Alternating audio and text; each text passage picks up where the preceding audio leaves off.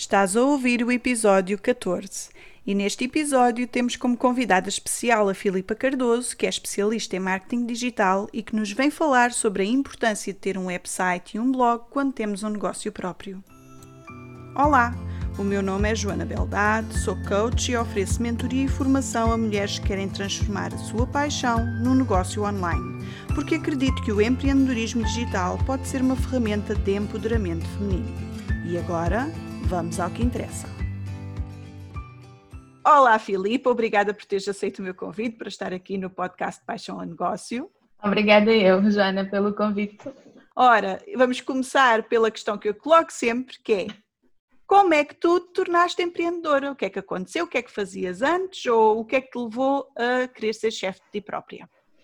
Isso é, assim, é uma pergunta engraçada, porque contrariamente àquilo que acontece na maior parte das pessoas que têm um sonho de ah, eu quero ser empreendedora, comigo não começou assim, nem de perto nem de longe. Eu na realidade nunca quis ter um negócio meu. Achava que era demasiada, demasiado trabalho, demasiada preocupação e achava que trabalhar por conta de outra pessoa era sempre muito melhor, ou seja, tinhas as tuas férias, as tuas liberdades, tinhas um ordenado fixo, eventualmente não tinhas problemas. A estabilidade, eu, a tal estabilidade. Exatamente, aquilo que toda a gente almeja, que é ter estabilidade económica, ter estabilidade de tempo e ter assim um horário de chegar a casa, ok, agora vamos sentar no sofá. Pronto, eu adorava isso. A realidade é que eu, eu sou formada em marketing e assim que acabei a faculdade eu tive a trabalhar três anos num call center. Pois. Ao final de três anos eu achei que era perda de tempo e de vida continuar lá. Então despedi-me. Quando me despedi, estive algum tempo aqui à procura de trabalho e consegui numa, numa empresa de consultoria e, e fazia toda a parte de, marketing digital. Estive lá um ano a fazer estágio profissional e no dia que, que assinei, depois, depois do estágio terminar, eu assinei o contrato com a empresa. Por azar, cerca de mais ou menos uma, duas semanas antes de, de terminar o contrato de estágio, eu ia tendo um acidente de carro, porque eu tinha um carro velho então, eu cheguei a casa naquele dia e só dizia assim ao meu pai: eu tenho que trocar de carro, eu preciso de um carro novo. Então, a primeira coisa que eu fiz no dia que assinei o contrato, eu assinei o contrato numa quinta-feira e eu no sábado fui comprar um carro. Porque já tinha. Já tinhas a segurança, não é? Aquela segurança. Exatamente. Ou seja, comprar um carro com um ordenado de estágio não era muito fácil. E então eu pensei assim: ok, claro que o carro foi financiado pelo meu pai, numa porcentagem, e eu disse-lhe assim: então pronto, tenho aqui um plano de pagamento, vou-te pagar o carro, um plano de pagamento todo elaborado, com um valor que coubesse no ordenado, tudo isso, durante dois anos. E eu, na altura, já namorava e nós queríamos viver juntos. Entretanto, pensei: bem, não vou passar dois anos a pagar um carro. Então, vai-te pensar: ok, o que é que eu vou fazer? Como é que eu vou arranjar mais dinheiro? Porque eu quero despachar isso rápido. Então, comecei à procura de plataformas onde eu conseguisse ganhar algum dinheiro a mais encontrei na altura o freelancer mesmo, que é o freelancer.pt, acho eu. E eu falei com a minha mãe, olha, vou arranjar um trabalho extra fora do meu horário de trabalho e, e vou ver se arranjo mais um dinheiro para pagar o carro rápido ao pai, para depois poder juntar dinheiro. E ela, então pronto, se achas que, que queres, faz, é um problema teu. Eu, está bem, candidatei-me logo. A primeira coisa que eu me candidatei, ao final de um ou dois dias, foi para fazer um plano de negócio. E eu pensei assim, pronto, ok, agora vamos. Depois comecei-me a candidatar para outras coisas. Pai, ao final de 24 horas eu recebi a aprovação para fazer eu o plano de negócio. Foi o primeiro trabalho que eu fiz. a um valor ridículo, foram para 250 euros. Uma coisa assim, muito ridícula. Eu pensei assim, por isso é que, por isso é que se calhar foste logo contratada, porque nós valorizamos, valorizamos muito pouco. Tão pouco, exatamente. Eu pensei assim, pronto, aquilo também era para fazer de um franchising, acho que até era um franchising do mini preço na altura. Olha, sei que aquilo foi, fiz aquilo e pensei assim, pronto, já tenho mais de 250 euros para bater ao carro. E entretanto comecei a licitar algum, comecei a licitar mais propostas, muito na área de produção de conteúdo. Eu na altura percebia zero de produção de conteúdo, mas pensei, ah, isto é para escrever, a gente escreve. Pronto, também não há de ser muito difícil.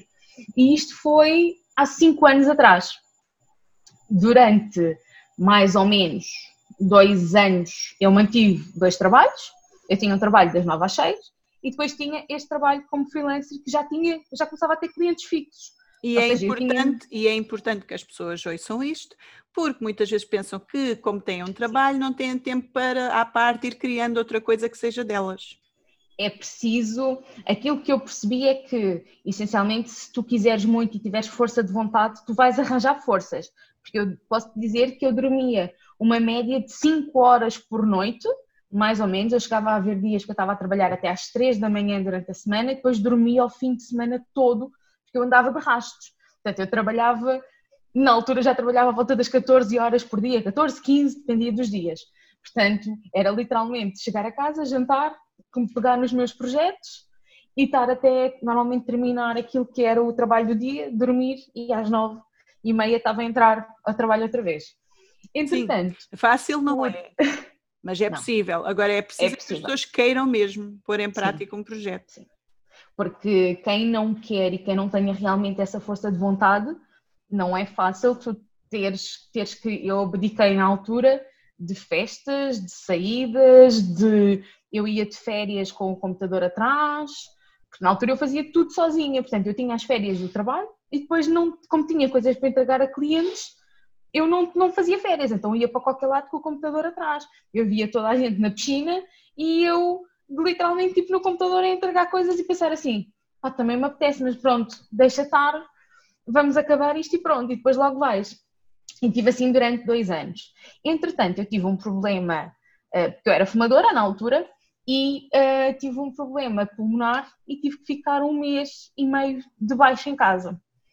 Claro que nessa altura eu dedicava-me, já não fazia tanta parte de fora de horas, mas comecei a trabalhar literalmente durante um horário mais normal de trabalho. E percebi que no mês eu consegui ganhar mais a trabalhar como freelancer do que eu ganhava de ordenado. Então, nesse dia, foi aquele ponto de viragem em que eu pensei assim: eu vou me despedir outra vez. Pronto, é agora, já estou aqui há dois anos, já tenho clientes, já sei que não me vou despedir sem um suporte, porque independentemente, eu na altura vivia em casa dos meus pais, o carro já estava pago há um porradão de tempo, porque eu em nove meses paguei o carro, foram arranjos que me bateram, um, e entretanto pensei assim, ok, vou-me despedir. Primeira coisa, mãe, vou-me despedir. Faz o quê? Sim, vou-me despedir. Mas vais despedir porquê? Eu, não vou me despedir porque pronto, olha, vou me dedicar a isto. E ela, não vais nada. Eu vou, vou. E posso dizer que assim que eu chegar à empresa eu vou dizer ao meu padrão que me vou despedir. Porque o trabalhar, o trabalhar a partir de casa e online ainda é visto muito. Agora começa a mudar, claro, mas era visto muito como um hobby. Aquilo era mais ou menos um hobby, não era um trabalho a sério. Sabes quantas vezes me disseram assim: Ah, então mas tu podes fazer isto porque estás em casa. E eu, exato, eu estou em casa a trabalhar, tu estás em casa despedido. Quem é que pode fazer? É porque eu tenho coisas para fazer. Eu estou em casa, mas eu trabalho. E, ainda, e tive muito esta, esta coisa no início. Agora não, porque as pessoas têm percebido até mesmo a evolução e tudo isso, mas muito no início é. Então, mas tu estás em casa, podes ir para a praia, podes passar o dia na praia. Não. Podes ir de férias quando quiseres. Não. Podemos ir, podemos ir, mas o computador tem que ir atrás. Exatamente. E não dá muito jeito de trabalhar na praia. Pronto. É, eu acho que é, é, aquela ilusão criada também por muitos influencers que são nómadas digitais e cujas Sim. fotografias são tiradas na praia à sombra da bananeira, literalmente. E é possível, realmente tu podes trabalhar em qualquer parte do mundo desde que tenhas Wi-Fi, mas é trabalho, não é férias. Exatamente. Muitas pessoas não percebem essa parte do eu vou, mas vou com o computador atrás muitas vezes porque ou tenho lançamentos para fazer, ou tenho publicidades para acompanhar, ou tenho o que quer que seja.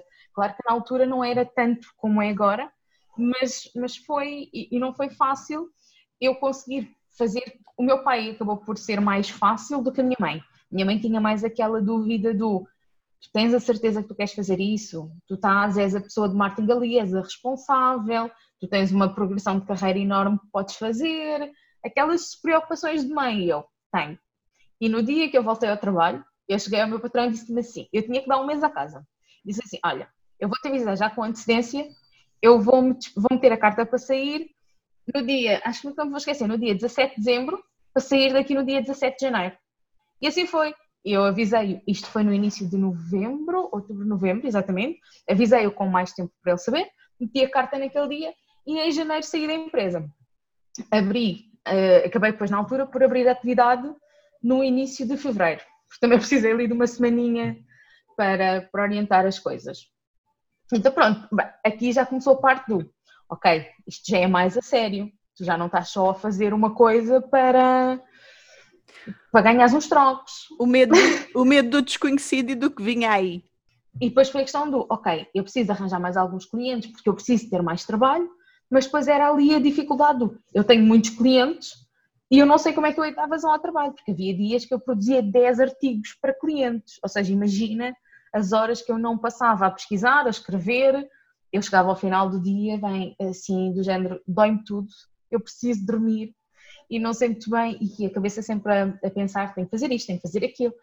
Então foi, foi uma época que ainda tive a sorte de, como eu abri a atividade em fevereiro, eu tive isenção durante, durante bastante tempo, eu não pagava nem, nem não tinha IVA, não tinha uh, a retenção na fonte, não tive durante um ano, e não pagava segurança social na altura que ainda foi nesta parte depois de transição, que só ia começar a pagar em janeiro do ano passado.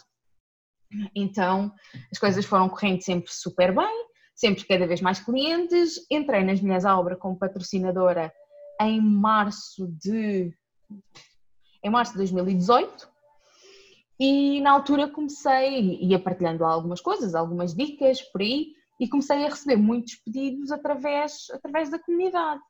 Então pensei assim, ok, e, e, conheci imensas pessoas.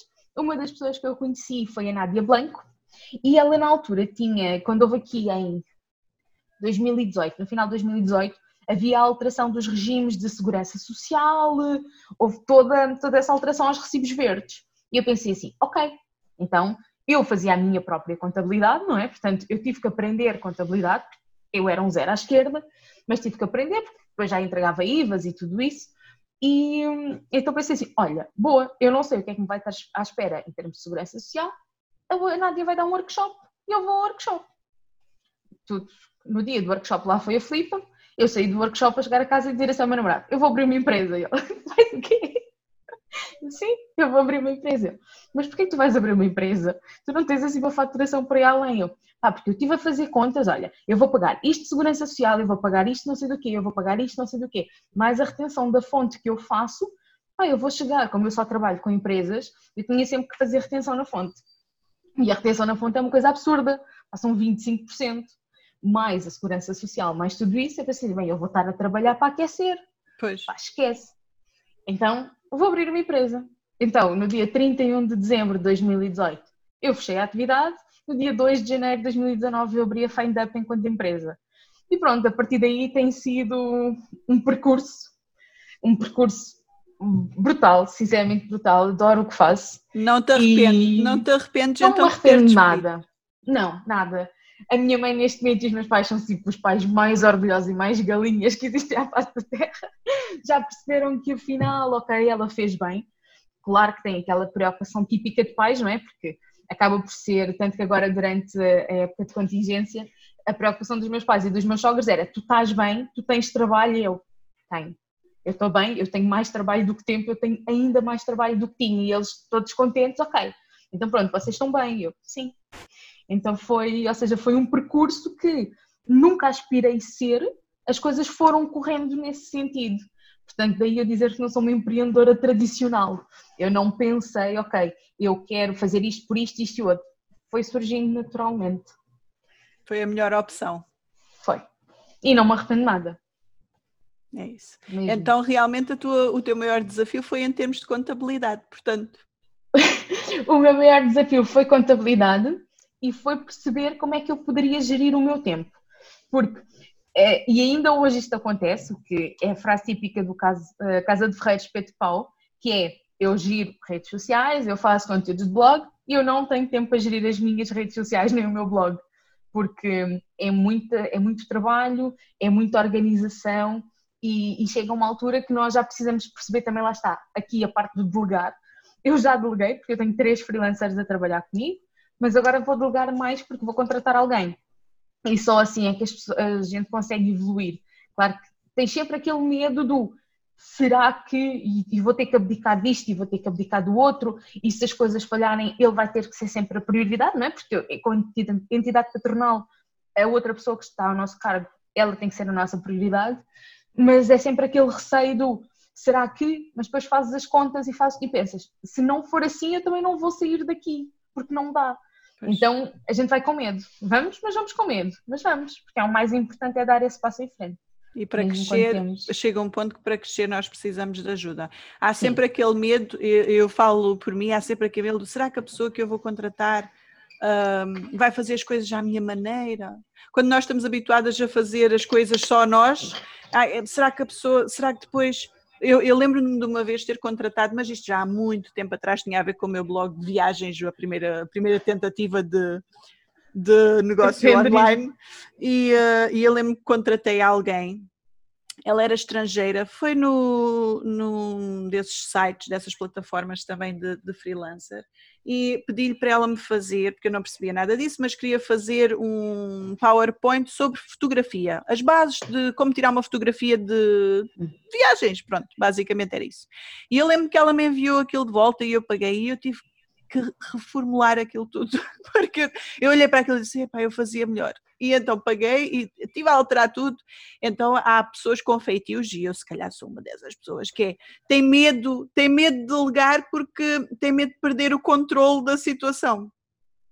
Mas, mas é, é necessário, temos que combater Sabes isso. Sabes o que é, é que eu fiz? Eu fiz a, a, melhor parte de tudo, que é eu estava a contratar e, e, essencialmente no sentido da contratação eu estava a contratar uma pessoa mais para toda a parte digital, obviamente, mas uma das partes muito importantes do nosso trabalho é a produção de conteúdo. Então eu lancei um desafio às pessoas que, que eu entrevistei, que era no final da entrevista, para passarem à segunda fase, tinham que me enviar um artigo com X características, dei-lhes a informação, público-alvo, keyword, título, tudo isso, e a partir daí eles tinham que desenvolver. E depois era quase como um teste, ou seja, a pessoa para, para vir em entrevista à segunda fase tinha que passar no teste. Então eu estive a ler os artigos de toda a gente e contactei depois somente as pessoas que, que eu senti que, ok, é isto, é este trabalho, esta pessoa fez o trabalho que eu queria, é como se tivesse sido eu a escrever. É não tendo sido, obviamente, mas acaba por ser. Lá está, todos nós cometemos erros e, e há muita coisa que eu gostava de, de saber hoje, quase como se tivesse o meu eu do futuro a falar, tipo, comigo, olha, não faças isto porque vai dar asneira. Que eu tenho a tendência do vai dar asneira, eu vou fazer a mesma só para ter certeza. Portanto, só para saber que aquela, só para saber que aquela porta está fechada, só para garantir.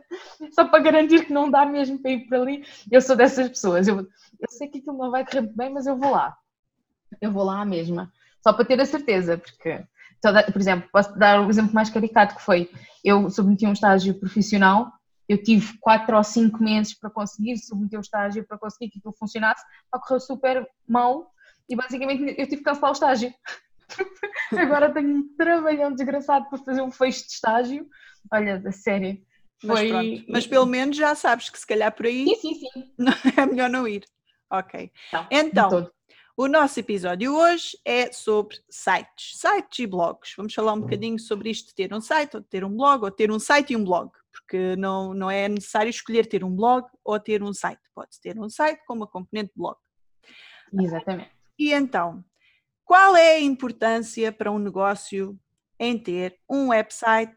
E quando eu digo website, um website com domínio pago, ou seja, com o nosso www, a nossa marca.pt.com, qual é a importância disso? Toda. eu sou altamente apologista de, de sites e de blogs. Porquê?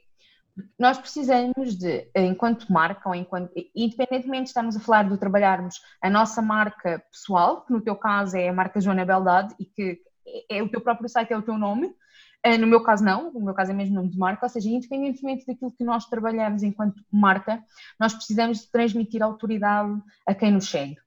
E nós queremos que as pessoas a longo prazo cheguem até nós sem nós termos que andar atrás delas é, que, é assim que os negócios funcionam. Senão, claro que nós temos que fazer todo o nosso trabalho, toda a parte de produção, toda a parte de notoriedade, mas nós queremos que este trabalho gere frutos a longo prazo sem termos que estar sempre a investir. E um site é isso mesmo, um site é um investimento que nós fazemos e que nos vai dar retorno a longo prazo. Por exemplo, existe muito aqui a discussão entre a Wix e o WordPress. A Wix, do meu ponto de vista, é quase como tu teres uma montra é, ok, é alguém que está a começar, não tem dinheiro nenhum para investir e precisa de estar online. E precisa de ter ali um link onde as pessoas possam ver os produtos, os serviços, o que seja. E nesse caso a Wix funciona. Só que a longo prazo, a Wix tem aqui alguns handicaps, que é, tu queres depois passar por uma plataforma melhor, o site vai ao ar, porque aquilo não é, tu não podes trans, eh, fazer transferência de sites. Tens que construir um site risco, portanto, tens o trabalho duplicado. Eu já cometi, esse, já cometi esse erro, já fiz um site, não era para mim, era para o meu pai, porque o meu pai tem uma academia de ténis. E o primeiro site que fiz, para não me dar tanto trabalho, fiz no Wix. E depois pensei, ah, quando comprar o domínio, depois logo transfiro, ou logo faço, ou logo aconteço. Não, esquece, tive que fazer de novo no WordPress o site todo, por acaso, há cerca de um mês. Mas, eh, mas até então ele tinha, o, o coitado do meu pai tinha um site no Wix sem domínio para aí três anos e agora finalmente eu lá criei no WordPress. Pois é, porque é muito por aí, ou seja, as pessoas acabam. Tu no, no Wix podes ter um domínio próprio, a questão não é essa, a questão é que tu pagas um valor anual muito alto para tu conseguires ter o site ali, e depois tens outra questão que é, por muito que discutam isto comigo, e eu já discuti isto N pessoas, tu tens um Wix, tu fazes otimização SEO, não é nem 5% dos resultados que tu tens num site desenvolvido em WordPress, porque o SEO da Wix, devido ao código fechado que, que a plataforma tem, tu não tens um, a mesma qualidade e a mesma indexação no Google. O Google não olha da mesma forma para o site.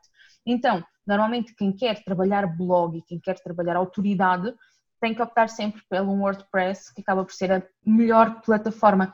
35% dos sites a nível mundial são feitos em WordPress. Portanto, e fora aquilo tem uma série de plugins depois, aquilo nunca mais acaba Para coisas tudo. que se pode adicionar. Tu podes fazer tudo ali, tu podes criar as páginas de venda, as páginas de captura, tu podes fazer tudo dentro do teu site. Tu tens total liberdade, tu pagas, a, tu pagas ou fazes, porque com alguma paciência tu consegues fazer o teu próprio site, é fácil. Não é, se calhar não é tão intuitivo. Tem que se estudar, tem que se estudar, tem que se perder claro. algum tempo, pronto. Sim, mas imagina, tu compras logo à cabeça e é uma pergunta que me fazem imensas vezes é, ok, então agora como é que eu faço um WordPress? Então, a, a, questão mais básica e que é transversal para a gente é, tu tens que ter um domínio próprio, obrigatoriamente, e tu tens que comprar um alojamento. E é através desse alojamento que depois vamos ter acesso ao cPanel, que é a partir daí que configuramos o WordPress. Sim, eu por exemplo é... utilizo o Bluehost que traz logo incluído o WordPress e o preço até Exatamente. é bastante acessível. Eu tenho, eu tenho os meus, o meu alojamento na WebHS, e lá está, aquilo também eu comprei o alojamento online e eles, aquilo está lá inserido no seu painel WordPress e é só instalar. E é muito mais fácil. Claro que depois temos que comprar provavelmente um tema e trabalhamos em cima desse tema. Só que não é assim tão difícil como as pessoas dizem. Pode não ser intuitivo, mas a longo prazo vai-vos poupar dinheiro. E, e, aqui vai à parte do o porquê que é importante. É importante porque hoje em dia qualquer. Imagina, tu precisas de um canalizador e tu não conheces nenhum canalizador. Então o que é que tu vais fazer? Tens duas opções. Ou ligas, por exemplo, ao teu pai, que de certeza absoluta conhece um canalizador de referência, ou então fazes como a maior parte das pessoas, que é chega ao Google, ok, canalizadores em Lisboa, ou canalizadores no Porto, ou onde quer que seja, e vais contactar ou aqueles que aparecem publicitados, que mais ou menos depois depende, porque nem sempre são, e depois apare... vais ligar para o primeiro que te aparecer na lista. E porquê que o primeiro que está a aparecer na lista? Porque o primeiro tem um site, e tem um site bem trabalhado. E ele acabou de, ou seja, o trabalho que ele teve durante o tempo que tiver sido para, para criar aquele site e fazer o trabalho de, de otimização do site, acabou de lhe gerar um resultado em que tu procuraste por canalizadores e chegaste a ele. E ligaste e eu até li uma vez um artigo que dizia, import... e, e, é verdade, porque nós basta pensar o que é que nós fazemos quando vamos ao Google, que é, é super importante que o nosso site esteja na primeira página, porque é raro alguém clicar na segunda página para ver alguma coisa, Exatamente. e devia estar ali entre os três e os primeiros cinco resultados, porque regra geral ninguém vê mais do que isso mesmo na primeira página. Exatamente. Por isso. Dizem, as estatísticas dizem que 90% das pessoas não passa para a segunda página e, desses, e, e dessa totalidade, 85%, pessoas, 85 das pessoas carregam nos três primeiros resultados. A partir daí, se tu não estás aí, já tens ali uma. As pessoas partem logo, se não está aqui é porque não presta tanto. Sim, é um bocadinho por aí. Tu, se tu fazes uma pesquisa e se vais à segunda página é porque estás desesperada. e às vezes eu vejo isso quando estou a fazer a parte de, de produção de conteúdo. enquanto são temas muito específicos, porque eu trabalho com alguns clientes na área de crédito, então o crédito é uma, é uma área muito, muito específica, principalmente quando estamos a falar de questões como taxas de juros e tudo isso. Então eu tenho, sinto às vezes essa dificuldade do, eu faço a pesquisa e começo a abrir os sites e os sites são todos a mesma notícia, todos. E tu queres encontrar mais informação e aí sim já tens que ir ao desespero à segunda página e se na segunda página não há, eu tenho que trocar o termo pesquisa. Sim. Pois não é só Imagina, e aqui já entramos mais no ramo da parte de SEO, que é o SEO é toda a otimização que tu fazes dentro do teu site para que ele seja bem posicionado no Google, que é isto que nós queremos.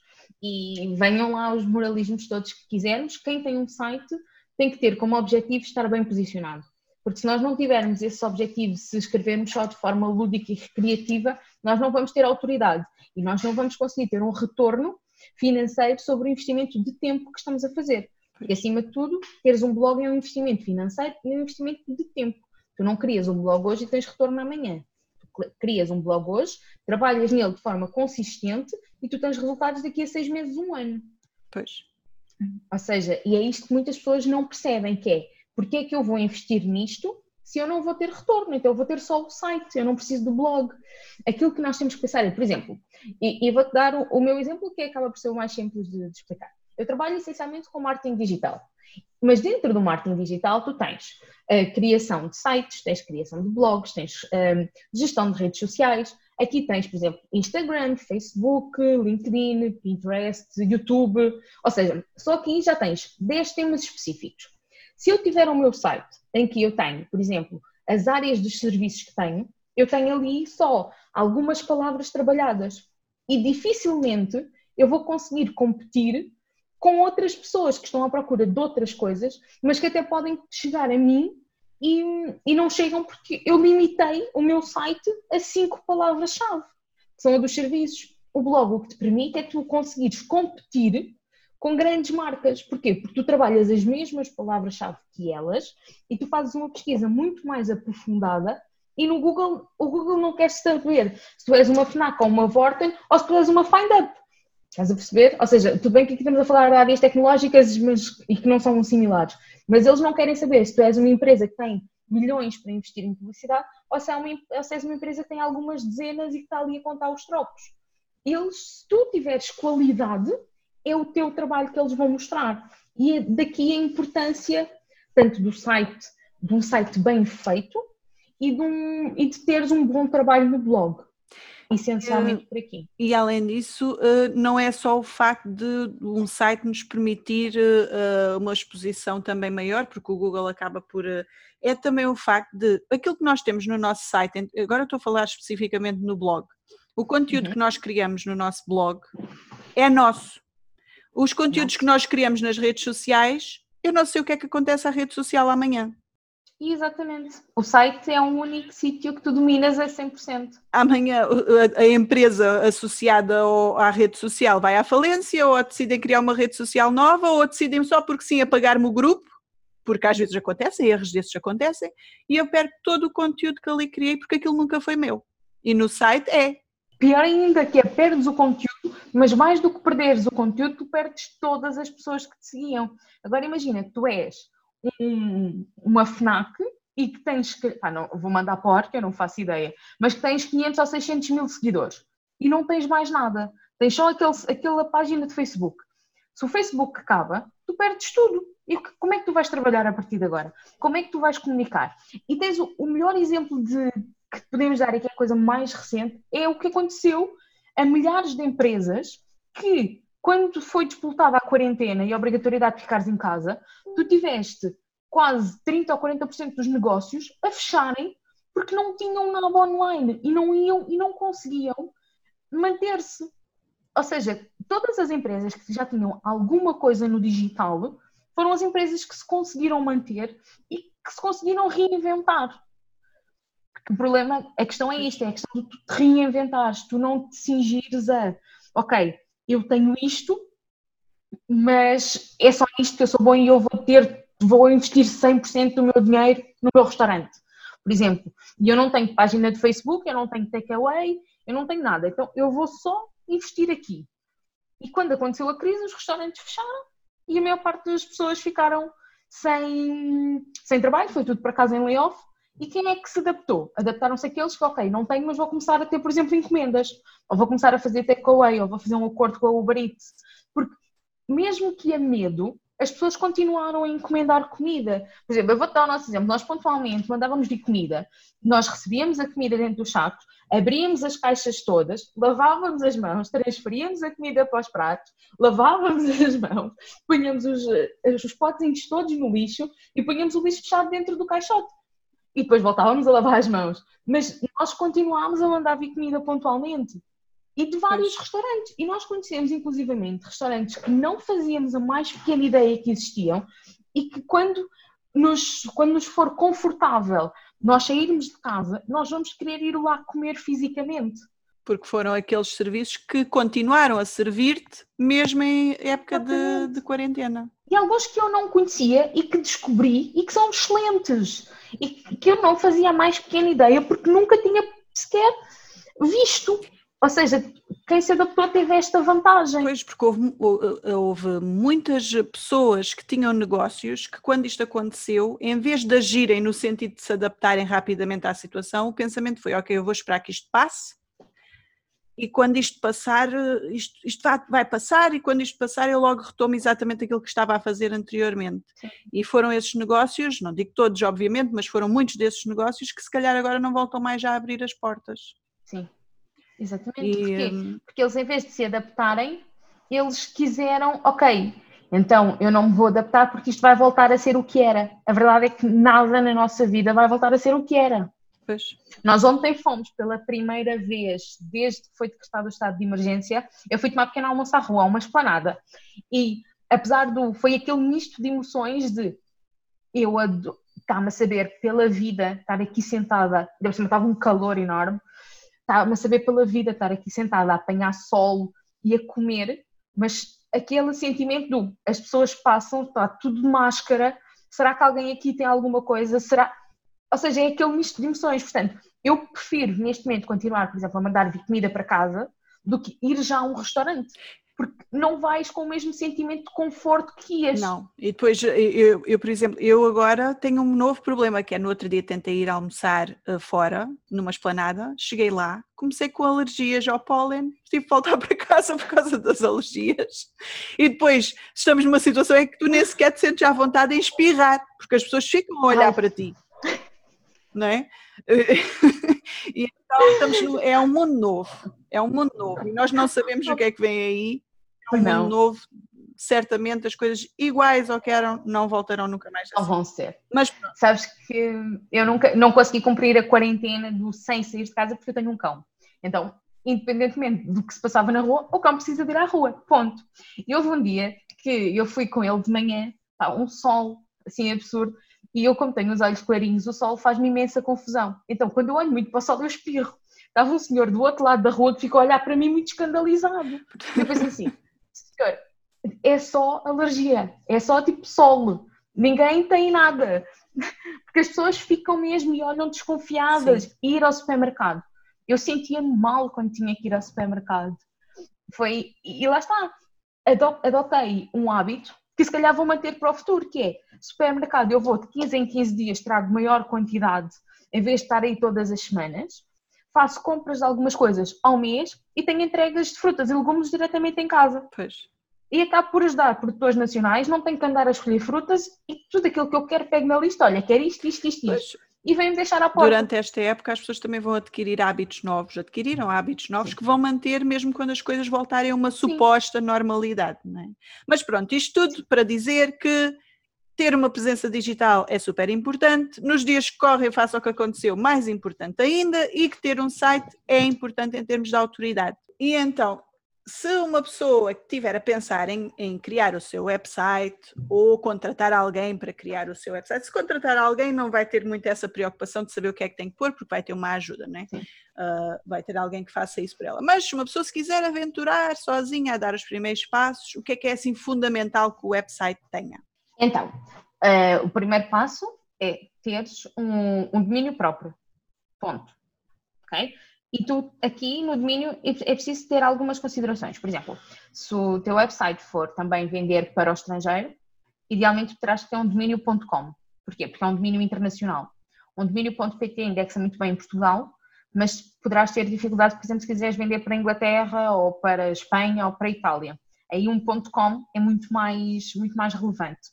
Outra questão é ver se, por exemplo, tu compras um domínio e comprares logo as duas versões, o .com e o .pt, mesmo que não vás usar. Porquê? Porque é muito comum uh, tu comprares um domínio, tu pensas, ok, então eu vou comprar o meu domínio, imagina, joanabeldade.pt. Eu não sei se é esse não. Uh, é, é joanabeldade.com, mas tenho comprado o joanabeldade.pt. Pronto, porquê? Para evitares que alguém te compre o .pt. Tu podes utilizar os dois, tu até podes ter um a redirecionar para o outro. E independentemente do que as pessoas usem, as pessoas chegam até ti. Agora, por exemplo, eu tenho o, o site é findup.pt. Se as pessoas chegarem a findup.com, não vão encontrar o site, porque eu não tive essa preocupação. Isso foi um erro, lá está, foi um erro que eu cometi e que se fosse hoje, eu não o faria. Porque eu escolhi o nome da marca antes de ver o que era que fosse. Eu, por acaso, na altura, escolhi .com, porque como uso o Bluehost, o Bluehost não deixa, não deixa comprar o .pt e eu, na altura, pensei, ok, eu vou trabalhar com uh, clientes de língua portuguesa, há clientes de língua portuguesa em Portugal, há clientes de língua portuguesa no Brasil, então se calhar .com uh, será a escolha acertada, mas recentemente comprei o joanabeldade.pt porque a verdade é que a maioria dos meus clientes são portugueses. então... E tu podes pôr um a redirecionar pronto, para o outro. tenho os dois. O que é que vou fazer com o PT ainda tenho que decidir, mas uh, está comprado. Pronto, ou seja, são teus, tu garantes que a marca é tua. É isso. E isso é uma coisa que as pessoas têm que ter algum, algum cuidado. E se perceber se a marca não está registada, principalmente quando temos nomes assim mais específicos, ver se não existe registro de marca. Depois é escolher um bom alojamento. Existem alojamentos que começam em 30 euros ao ano e depois sobem. Aqui é, percebes, por exemplo, se tu vais ter um e-commerce, vais vender produtos, tu tens que ter um alojamento que te permita que o site seja rápido. Então, se calhar um alojamento de 30 euros ao ano não vai ser o ideal para ti, porque aquilo vai ter, vai ter muitos limites, vai ter muito limite de peso, de tráfego, de backup também. Portanto, ter aqui algum cuidado. Se for, por exemplo, um site mais, mais tradicional, em que tem a homepage sobre nós, um ou outro serviço, blog e contactos, chega, pelo menos numa fase inicial. Agora, é preciso adequar as tuas necessidades às necessidades reais daquilo que tu estás a fazer. Depois, temos outra parte muito importante, que é as pessoas terem uma estrutura do que é que querem em termos de site. Porque é muito giro nós começarmos a ver, ok, então eu tenho este serviço, este serviço, aquele, o outro e mais 50 serviços.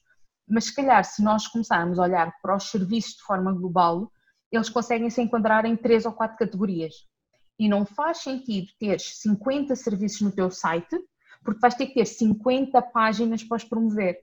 Então tu vais ter que otimizar cada uma dessas páginas. Então, se tu focas, por exemplo, em cinco áreas de atuação distintas, tu crias cinco páginas de serviços em que cada uma tem, tem aqui dois benefícios, que é associas a palavra-chave mais relevante para aquela área.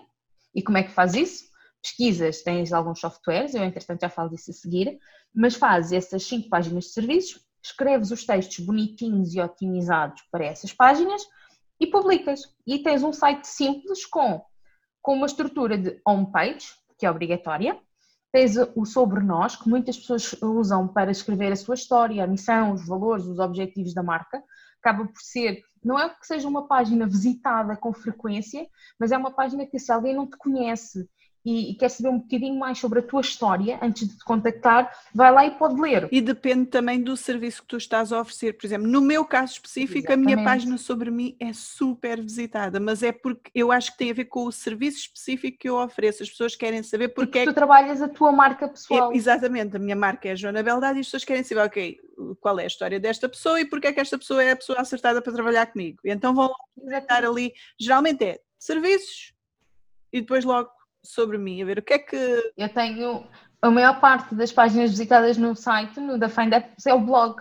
Eu tenho tráfego orgânico para o blog muito mais do que para qualquer outra página. Porquê? Porque o que está trabalhado é o blog. E porque aparece, tenho... e aparece no Google de outras, de outras Aparece formas. bem posicionado.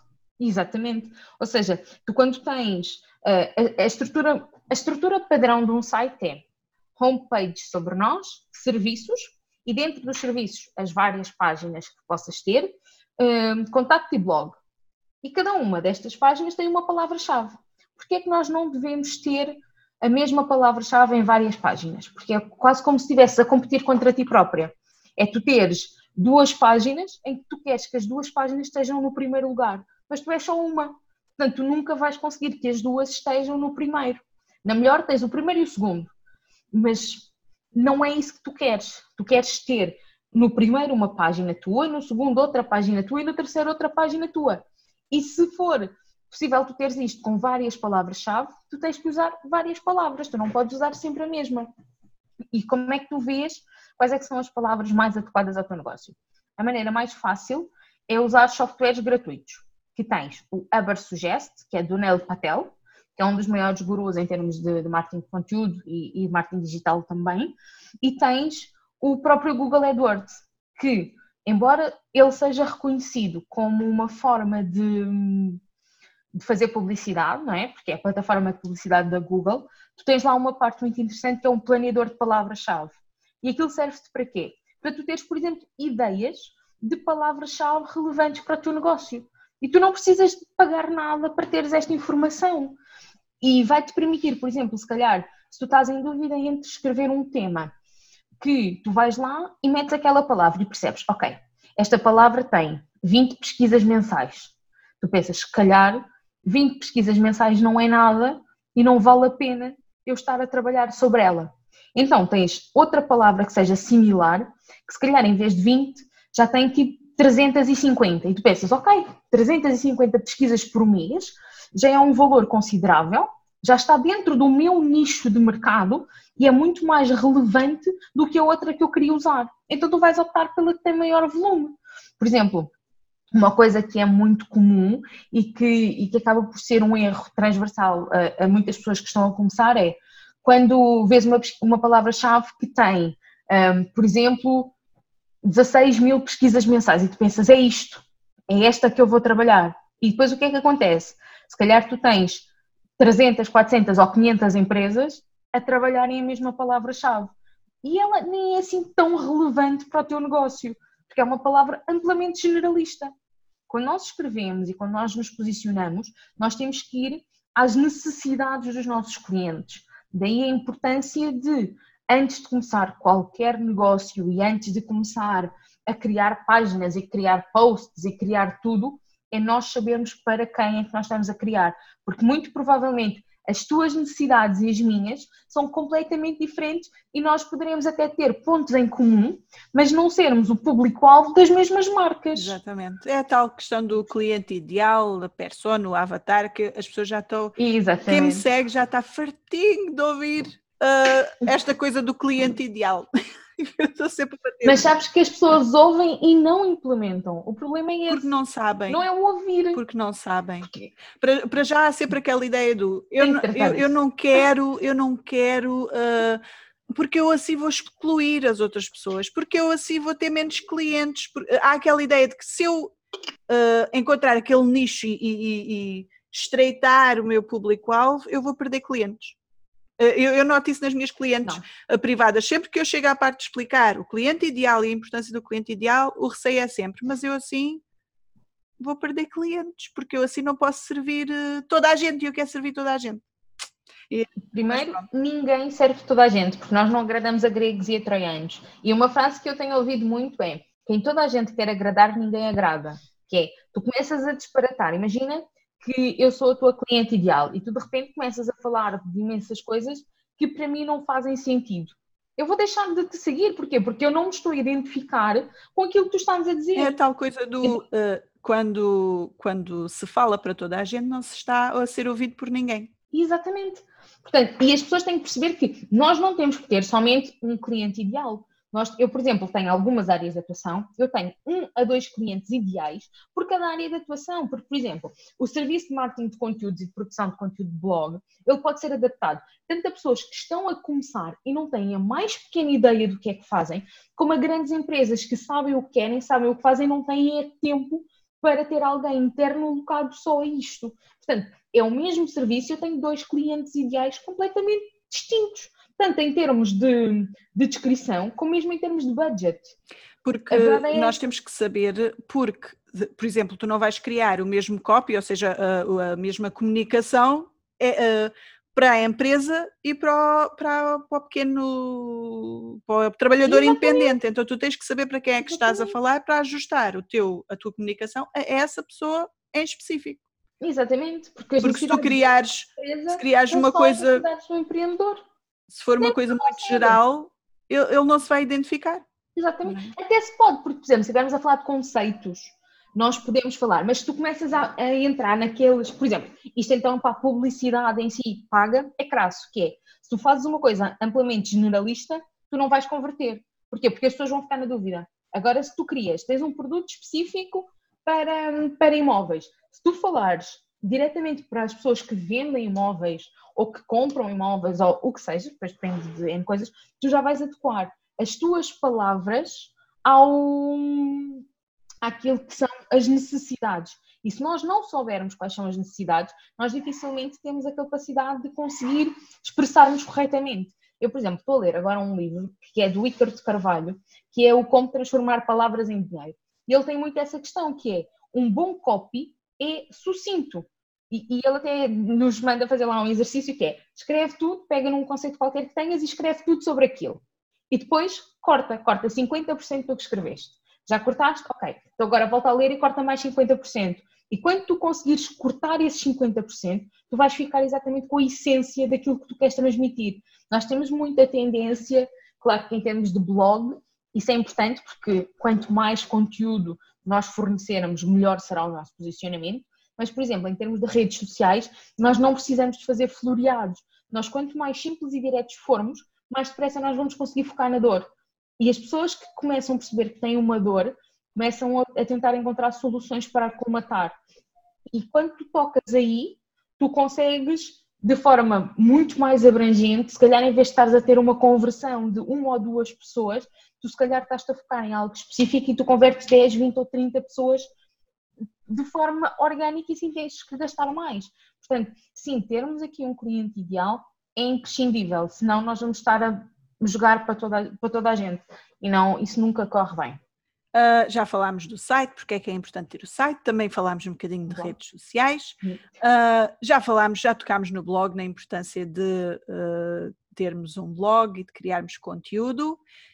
E agora, Filipa, se alguém quiser trabalhar contigo, como é que te podem encontrar e o que é que tu ofereces, o que é que tens acima da mesa para nós? Então, olha, neste momento estou a desenvolver vários projetos, felizmente, na quarentena deu-me deu aqui que pensar, então tenho vários projetos em cima da mesa de forma geral, em termos da FindUp, vocês podem me encontrar nas redes sociais com o nome FindUp Marketing e Comunicação.